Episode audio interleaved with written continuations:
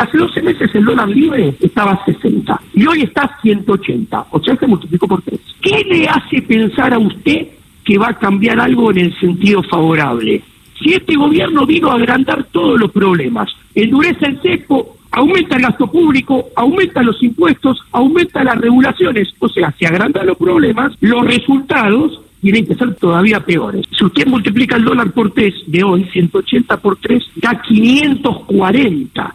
Usted no se tiene que sorprender cuando yo le digo que el año que viene el dólar primero va a empezar con 3, después va a empezar con 4, después va a empezar con 5 y no tiene techo.